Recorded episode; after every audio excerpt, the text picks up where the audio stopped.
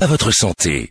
Prenons soin de nous et préservons notre santé avec le docteur Lisa Adjaï de la clinique Missik Bay.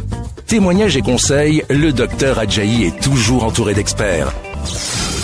Bonjour à toutes, bonjour à tous, petits, grands, parents, enfants et adolescents. C'est avec un grand plaisir que nous nous retrouvons autour de cette émission de santé dans les locaux de BIP, Bénin Info Première, sur la fréquence 106 FM. Bip bip, la santé pour vous. Bip bip, la santé avec vous. La définition de la santé par l'OMS, Organisation mondiale de la santé, à l'occasion de la conférence internationale de la santé en 1946, j'ai bien dit 1946, n'a pas changé depuis. Elle est la suivante, et je vous la livre. La santé est un état de complet bien-être physique, mental et social, et ne consiste pas seulement en une absence de maladie ou d'infirmité. La santé est donc différente de la maladie. Eh bien oui, on commence à le comprendre dans cette émission, puisque Aujourd'hui, autour de ce plateau radio-télévisé, nous réaffirmons avec vous et pour vous les principes de ce concept de santé en abordant aujourd'hui et en débattant du thème des 10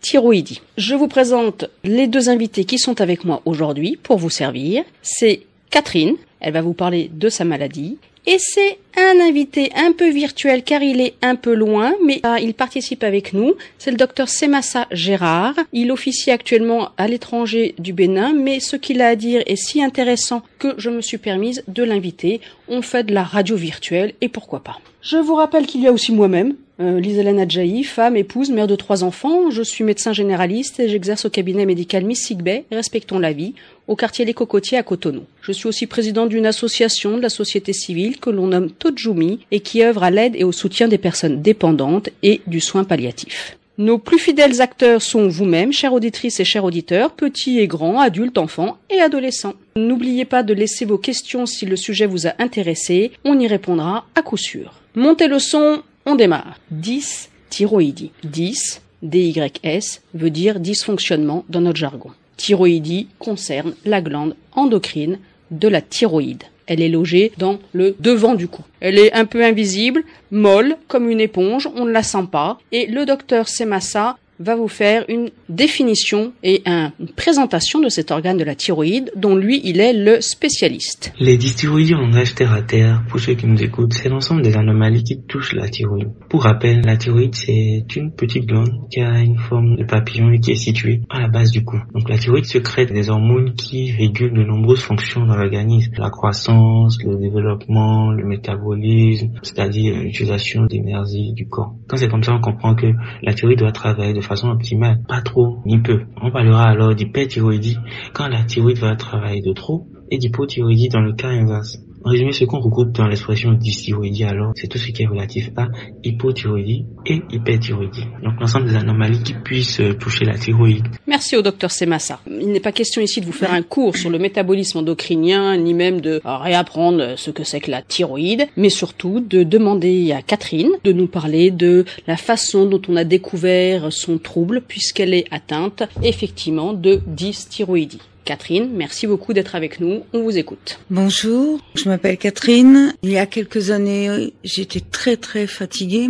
Je faisais l'hypertension occasionnellement et suite à des examens un peu plus approfondis, on a découvert des nodules et suite à la découverte de ces nodules, il y a eu ensuite une biopsie qui a été faite et qui a entraîné ensuite euh, l'ablation de la thyroïde. Donc ça s'est fait sur une période euh, qui a duré entre 4-5 ans avant qu'on découvre vraiment ce dont je souffrais. Très intéressant. On est allé jusqu'à l'ablation. Il y a mm. là qu'a été le traitement, mais ça veut dire qu'effectivement, vous l'avez bien précisé, pendant 4 à 5 années avant qu'on touche un petit peu l'origine de votre fatigue mm. et qu'on se mette à se dire, tiens, ça pourrait être la thyroïde, mm. euh, il y a eu tout ce temps-là où en fait, avant tout, vous avez été fatigué très très fatiguée. J'avais l'impression de porter euh, tout sur mes épaules. J'avais un travail assez intensif, donc on mettait toujours le sur euh, mon travail, mes activités, mais ce qui était quand même euh, assez perturbant, c'est que je faisais régulièrement de l'hypertension,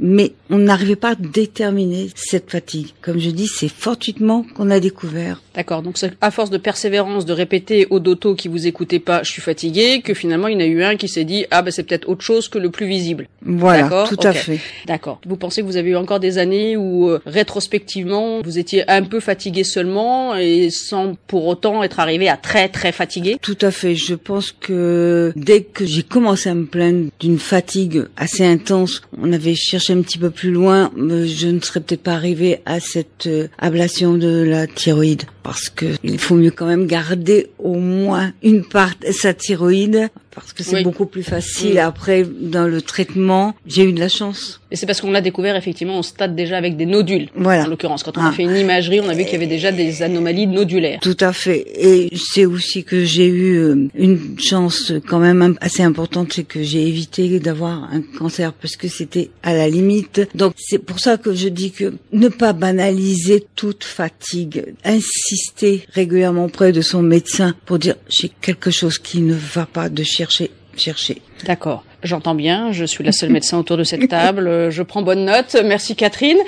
Au bout du compte, ce qui est intéressant dans votre histoire, c'est que au jour d'aujourd'hui, enfin, on sait déjà la fin, on vous a retiré la thyroïde et vous l'avez dit, on vous l'a retiré complètement, c'est-à-dire que mm. l'état d'avancement de la maladie n'a pas permis qu'on vous en laisse un petit mm. bout. Ça veut dire que vous prenez des hormones de substitution tous les jours. Est-ce que vous pouvez nous raconter un petit peu? Alors, je demande pas de nom de médicaments, ça, ça n'intéresse pas. Je veux dire que quand même, c'est un parcours après du combattant. Parce qu'une fois qu'on a ôté cette thyroïde, donc c'est un médicament de substitution, puisque là, c'est là que moi, quand j'ai eu des problèmes de thyroïde, je me suis rendu compte que sans thyroïde, sans après médicament de substitution, on pouvait pas vivre. Et maintenant, c'est trouver le dosage qui correspond à son organisme. Et là, moi, ça a été un parcours du combattant parce que avant qu'on trouve un dosage avec l'endocrinologue et aussi en faisant peut-être un petit peu plus attention à mon organisme et à mon ressenti et aussi dans l'alimentation.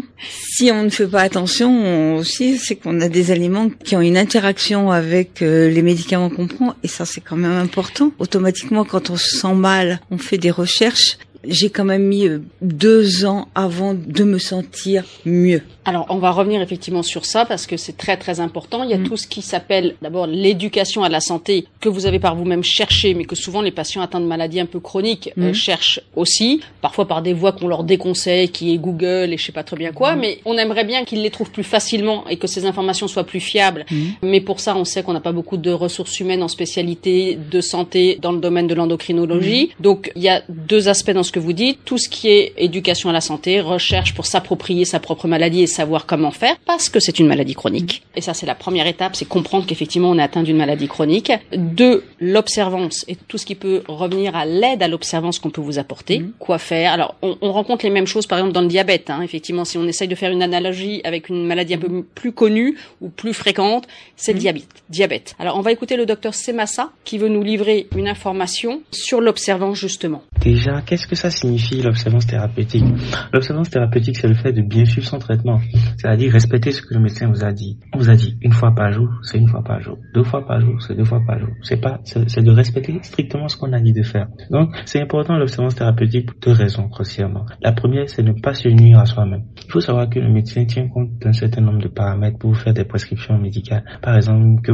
votre âge, que vous avez une insuffisance rénale, hépatique ou respiratoire. Tout ça, c'est pris en compte. Si vous êtes diabétique, par exemple, et quand on vous dit de prendre trois comprimés de metformine par jour, il faut pas aller prendre 4, 5, 6 parce que vous, vous voyez que votre glycémie se normalise. Il faut pas faire ça parce que derrière, le médecin vous a prescrit trois comprimés parce qu'il a tenu compte de votre fonction rénale. Donc, en voulant trop bien faire, on se nuit à soi-même. La deuxième raison, c'est les cas où les gens font moins que ce qu'on leur a demandé. On vous a dit, par exemple, pour le lévotyrose, prendre tous les jours le matin sans interruption à jeun. Faut pas faire deux, trois jours sans prendre et dire non, je vais bien. Faut pas faire ça parce que après, c'est difficile dans le suivi. C'est important pour réévaluer, le médecin a besoin que vous ayez pris votre comprimé tel qu'il vous l'a prescrit. Et ça permet de prendre de bonnes décisions thérapeutiques. Est-ce qu'il faut augmenter les doses par exemple?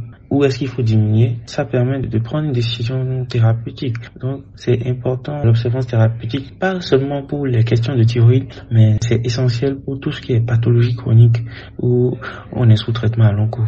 Alors, merci au docteur Semassa de nous avoir fait les grands principes hein, de l'observance, mmh. mais euh, je voyais moi Catherine qui parfois opine de la tête, puis parfois l'a déjà un peu dit. Euh, bah, et parfois, euh, oui, on nous demande de prendre trois, sauf que ça va pas, mmh. et qu'on n'a pas d'informations pour pouvoir savoir quoi faire au moment, au moment donné. Or, on n'a pas envie du tout de se retrouver dans l'état antérieur dans lequel on était, qui était cette fatigue qui nous accablait. Alors, sur l'observance, vous Catherine, qu'est-ce que vous aimeriez dire? L'observance c'est difficile, se retrouver dans un cadre de maladie chronique on doit prendre des médicaments tous les jours, c'est peut-être difficile. Et qu'est-ce que vous aimeriez répondre presque au docteur Semassa? C'est pas toujours quand on me dit trois, j'ai pas toujours envie de prendre trois. Et je fais comment dans ces cas? Euh, Ça c'est vrai parce que plus on a de médicaments à prendre, plus euh, c'est lourd, c'est compliqué. Je vais dire un des avantages peut-être euh, dans les problèmes de thyroïde que c'est un comprimé par jour, mais par contre quelque chose de très important, c'est de bien respecter de le prendre une à deux heures avant son repas. D'accord. Quelquefois, j'entends des personnes, je suis sur des groupes où je vois qu'on dit non, on peut le prendre n'importe comment. Non.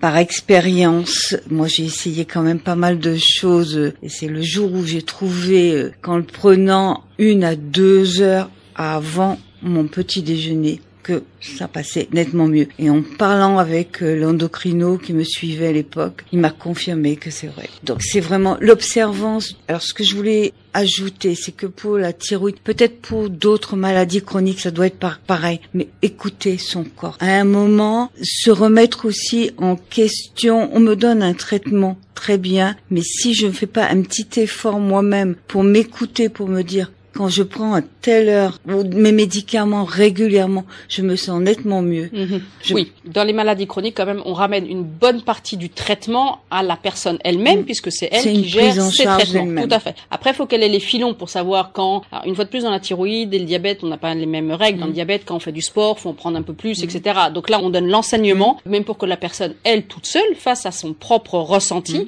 puisse quand même un petit peu s'auto-évaluer. D'accord. Mm. Donc on va écouter encore le docteur Semassa parce qu'il donne quelques filons pour reconnaître si on est équilibré avec justement dans le cas où on doit prendre des hormones dites de mm. substitution, ce qui n'est pas le cas de toutes les dysthyroïdies, attention, hein, mais dans le cas où on doit prendre des traitements au long cours tous les jours, effectivement, quels sont les, les filons que le docteur Semassa peut nous donner pour savoir si on est équilibré? Parce qu'on ne cache pas non plus que de temps en temps, on ne veut pas aller voir son docteur et qu'on aimerait bien pouvoir se débrouiller un peu tout seul. Docteur Semassa, quel petit conseils pouvez-vous donner pour reconnaître si oui ou non on est équilibré et s'il est, comme vient de le dire euh, Catherine, euh, au bout du compte, si on se sent bien ou si on n'a pas l'impression que c'est parce qu'il manque un peu d'hormones et qu'on aimerait bien réajuster un peu avec ses comprimés ou non.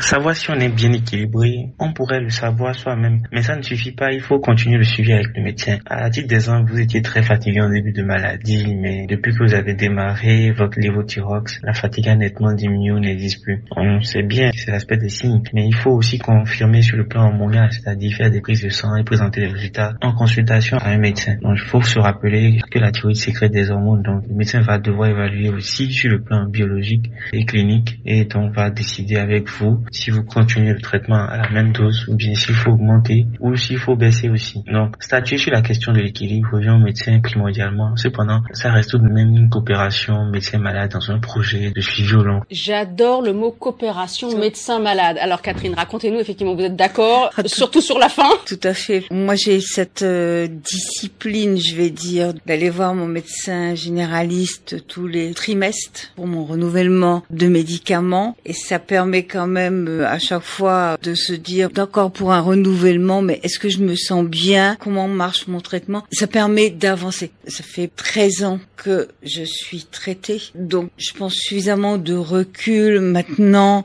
pour euh, faire la part des choses. Comme je dis souvent, il faut s'écouter, mais il faut pas toujours pour moins de petites choses dire ah c'est tel problème. Non, il y a d'autres choses qui dans la vie qui peuvent nous déranger, donc il n'y a pas que ça. Mais par contre, dans la thyroïde, quand même, ce qui est important, c'est de bien surveiller sa tension. Et c'est pas que pour la thyroïde, mais c'est quand même quelque chose de très important. Reparlez-nous aussi de l'alimentation. Vous l'avez évoqué tout à l'heure. et quel rôle joue-t-elle dans une, dans écouter son corps et euh, contribuer à être en bon état de santé? Tout à fait. Quand euh, moi j'étais au début du traitement de la thyroïde, quand on me l'a enlevé, je suis quelqu'un qui aime bien manger du pamplemousse. Et mhm. j'en ai pris, je pense, matin et soir, et je me suis sentie très très mal, mais vraiment très mal. Et vous avez découvert après que le pamplemousse n'était pas recommandé et En cherchant, j'ai découvert que le pamplemousse à dose, je pense intensive, hein, parce que si j'en avais pris qu'un seul, seul de temps en temps, ce serait passé. Mais ça serait passé par jour. Mais là, je me rappelle en avoir pris au moins sur une période de 10-15 jours. Donc, j'ai découvert que ça inhibait les effets du comprimé pour euh, la thyroïde. Et donc, à partir de ce moment-là, ben, malheureusement, là, j'ai complètement arrêté d'en prendre complètement. Cette fois, dans l'autre sens, complètement, plus jamais, l'abstinence. Mais par contre, effectivement, sur les troubles de la thyroïde, moi, je conseillerais d'une manière plus générale d'éviter, une fois de plus, de laisser à l'abandon les gens pour qu'ils trouvent tout seuls ce qu'ils doivent trouver. Mm. Il peut y avoir des apports de nutritionnistes ou mm. des apports d'endocrinologues ou, comme vous l'avez dit, des apports de groupes d'autosupport. Et on va y revenir parce que je crois que le docteur Semassa veut effectivement créer un groupe d'autosupport qu'il animerait lui-même pour éviter que ce soit que des gens qui aillent chercher tout seuls. Il faut quand mm. même qu'il y ait un professionnel de la santé qui puisse répondre à certaines questions et ou réorienter certaines réponses ou des choses comme ça. Et donc, on va l'écouter sur l'enjeu et l'intérêt d'un groupe d'autosupport. Et après, on conclura effectivement avec Catherine si elle appartient à un de ces groupes et à ce que le cabinet médical Mystique B vous propose de faire dans les suites de cette émission. Docteur Semassa.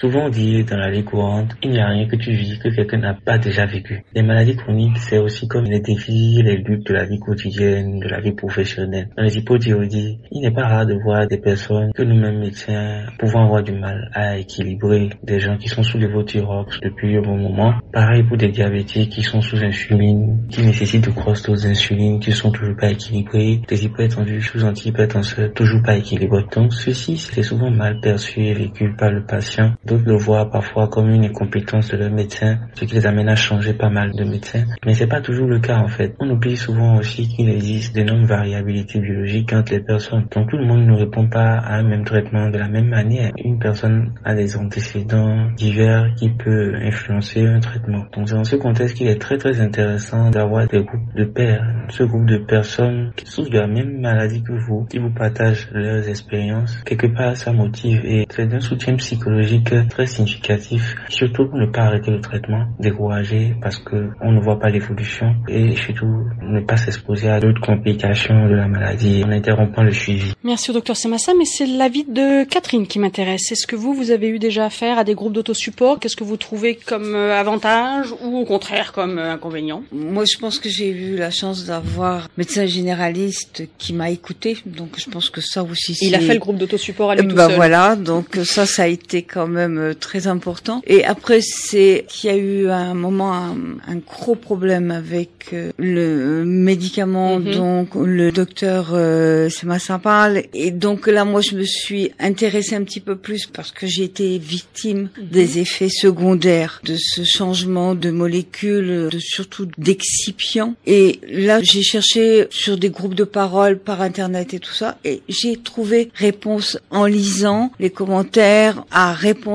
à, ce que mon mal-être et tout ça. Maintenant, je continue à regarder, mais moins assidûment. Voilà, j'ai pas de problème. Et puis, je sais que bon, si j'ai vraiment un souci, je suis suivie. J'avoue que jusqu'à maintenant, on mis ça dans ma tête que j'avais une maladie chronique. Ah, je suis désolée. Je sais qu'on m'a toujours dit de bien prendre mes médicaments et je le fais. Là, je me suis rendu compte en ben parlant maladie chronique, ça prend une autre dimension. Maladie chronique, c'est effectivement généralement pour nous euh, dans le secteur de la santé plus de six mois, et c'est deuxième chose une maladie dont on ne va pas se libérer. Or, vous n'avez plus de thyroïde. Donc, quelque part, vous avez un trouble de la thyroïde, puisqu'on vous l'a enlevé pour autre chose, mais maintenant, vous ne l'avez plus, qui fait que, en fait, vous vous retrouvez dans une situation à devoir prendre des médicaments mhm. tous les jours pour substituer cette glande qu'on vous a mhm. retirée. Donc, pour nous, et j'en suis désolée, je ne savais pas que je vous annonçais quelque chose, vous êtes effectivement dans le grand cadre des maladies non transmissibles dites chroniques. Alors là où je rejoins effectivement le docteur Semassa, c'est que parfois ça peut avoir un gros intérêt de soutien psychologique, justement, mmh. hein, se rendre compte qu'on n'est pas seul, qu'on n'est pas isolé. Mmh. Mais comme vous le dites, vous, vous avez plusieurs caractéristiques. C'est que un, vous êtes un peu une doyenne des maladies de la thyroïde, ça fait longtemps que vous vivez mmh. avec. Deux, vous avez eu un suivi et un réconfort et un confort apporté par la qualité de votre relation avec votre médecin. Et donc effectivement, ça vous amène à avoir moins besoin peut-être de groupes d'autosupport. Mais dans certains cas, ils sont quand même très utiles. S'ils sont bien animés, entre guillemets, puisque il faut bien un animateur ou en tout cas un responsable de ces groupes-là. Et c'est ce sur quoi j'aimerais finir dans cette émission, c'est que j'invite les personnes atteintes de ce trouble à massivement appeler le numéro de BIP que je vais vous donner tout de suite après, car j'ai envie, dans le cadre du cabinet médical Miss Bay, de créer avec toutes les personnes atteintes un forum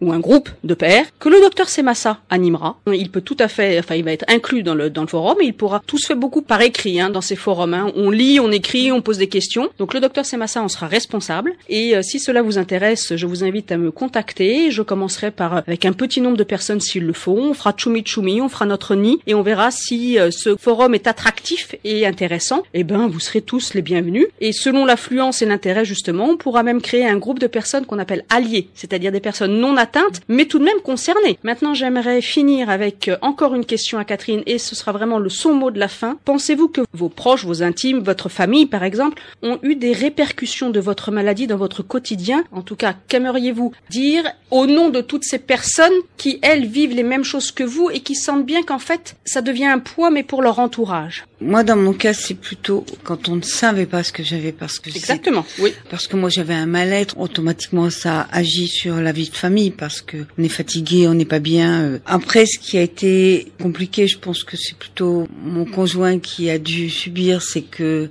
Ah, ce que vous ne savez pas, c'est que le conjoint est en face. Hein. Il ne dit rien, il est. D'abord, une opération, c'est pas anodin. C'est aussi beaucoup de questions après pour l'avenir. Qu'est-ce qu'on va devenir? Comment réagir et tout ça. On a eu une période pendant deux, trois ans où tous les deux, on se posait énormément de questions, on s'accompagnait. Et puis quand moi je me suis sentie mieux, automatiquement Là, vous avez pu gérer, effectivement et voilà. reprendre des habitudes ou des un nouveau mode de vie qui faisait que voilà euh, tout à fait. Mais c'est comme tout problème de santé, c'est important que la famille soit là à accompagner. De rééquilibrer les forces ah et les présences effectivement en fonction de ce que chacun que qu'on ne se sente pas seul. Et c'est pour ça que je proposais un groupe aussi pour les alliés, c'est-à-dire que mmh. ceux-là ont peut-être aussi des questions en disant comment je dois me comporter, qu'est-ce que je dois faire, etc., etc. Donc nous vous invitons à laisser vos questions par WhatsApp et par message sur le numéro WhatsApp suivant, le 90 77 06 06, en indiquant au début du message question pour le docteur Adjaï Lizélène. Nous vous invitons à écouter l'émission le mardi au cours de la matinale dans sa version courte et aussi dans sa version longue à 10h02. Nous vous invitons à écouter à volonté l'émission sur internet en streaming sur www.bipradio.com. Votre enthousiasme est notre moteur. N'hésitez pas à nous donner les thèmes à aborder, à vous joindre à nous en allumant la fréquence 106 fm À la semaine prochaine.